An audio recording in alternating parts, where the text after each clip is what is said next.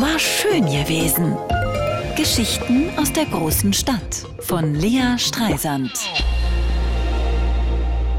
In keinem Monat des Jahres wird bekanntlich mehr gesoffen als im Dezember.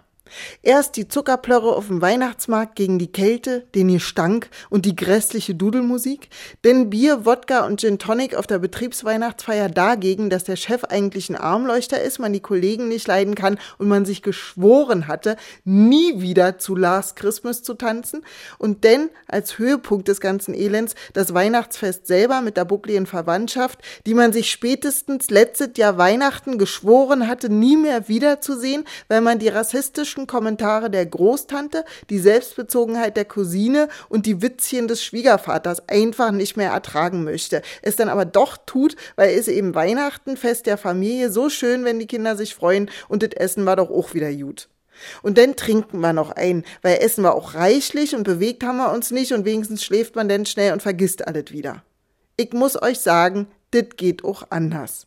Letzten Dienstag ganz viele Künstlerinnen und Akademiker auf einem Haufen. Die meisten waren sich nie zuvor begegnet. Alle waren irgendwie mit der Referentin verbunden, bei deren Vortrag wir uns getroffen hatten. Normalerweise rede ich immer am meisten bei solchen Zusammenkünften. Ich erzähle und erzähle und die Leute hören zu oder auch nicht und am Ende sind alle betrunken außer mir und ich gehe nach Hause und fühle mich, als hätte ich mich nackig ausgezogen, während alle anderen bis zum Schluss im Wollpulli dastanden und gerade mal die Jacke aufgeknöpft hatten. Ich erzähle ja eigentlich als Dosenöffner, damit die anderen auch was erzählen, aber meistens kommt da nichts. Und wenn was kommt, dann immer das Gleiche. Letzten Dienstag aber erzählten alle die ganze Zeit und alle hatten sich was zu sagen und es wurde diskutiert und es fanden richtige Dialoge statt. Und das Allerschärfste, in der ganzen Runde wurde fast kein Alkohol getrunken. Vier Stunden Diskussion, ausschließlich mit Apfelschorle, grünem Tee, Wasser, heißer Milch mit Honig und alkoholfreiem Weizen.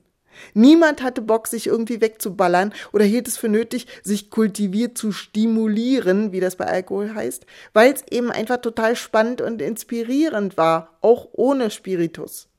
Also langer Rede, kurzer Sinn, mein Weihnachtstipp, man könnte ja auch mal versuchen, nichts zu trinken und sich stattdessen angenehmere Gesellschaft suchen.